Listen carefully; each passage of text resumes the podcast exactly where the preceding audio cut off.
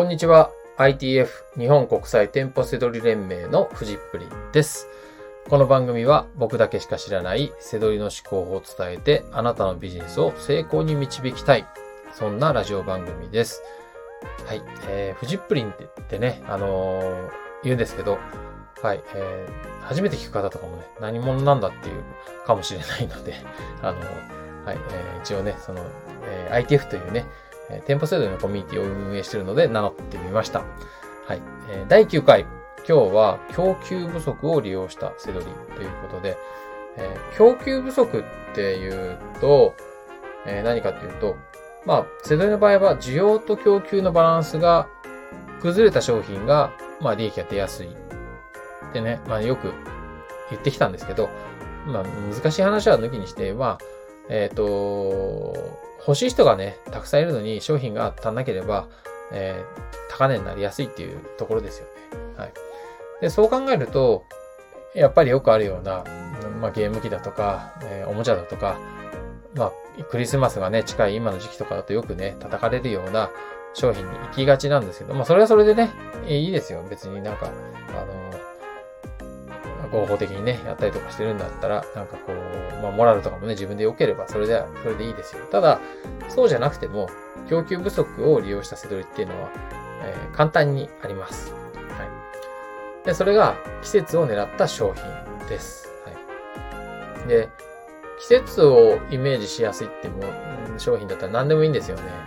えー夏だったら、例えば扇風機だとか、えーなんかひんやりするイメージのもの、ね、たくさんありますよね。はい。で、冬だったら、えっ、と、電気安価とか、今まさにね、あの、お店に行くと、ストーブだとか、加湿器だとか、売ってますよね。はい。あったかいものをイメージするようなもの。はい。こういったものが、利益が出やすいんですね。はい。で、今のシーズンのものを狙っても、それは供給不足じゃないんですよ。あの、需要と供給のバランス大体取れてて、Amazon の方が全然安いんですよ。なので、供給不足になってるものって言ったら季節外れです。冬の今だったら夏のもの。お店に夏のものがあったら、それは、えー売れ残りですよね。お店はもう失敗してるんですよ。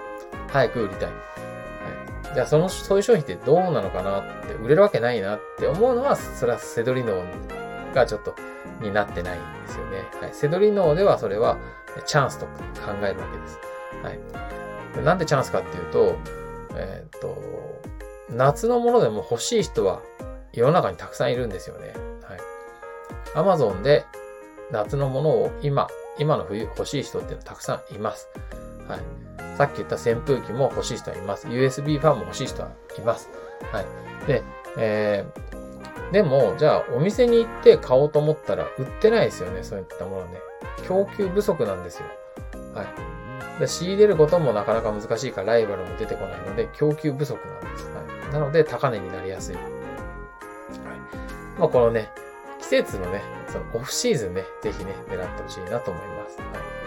あと、供給不足になりやすいのは当たり前な、あの、ね、えー、もうすぐ連想してほしいんですよね。供給不足って何言ったら、まあ、メーカーが生産してない商品。はい、生産終了品ですよね。廃盤品。はい。もうこれはもう鉄板ですので、もう背取り、背取り脳ではもう当たり前なことなんですけど、これはもう、えー、であ新商品が出ましたとか、そんなことも関係ないです。とにかく、えー今、今その商品が、えーメーカーが生産してない、もう終了品、えー生産終了品とか廃盤品って分かったら、もうそれは必ず検索して、いくらで売れるか調べてみるっていうのはね、やってください。かなりの確率で、え高値で売れて利益が出るはずです。はいなので、はい、えー今日のね、お話はこう、供給不足を利用したっていう背取り。あの、一見、背取りの王道とは外れてるようには見えて、実はこれがめちゃくちゃ王道です。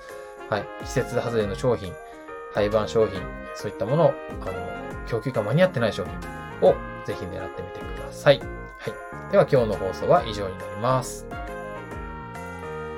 バイバーイ。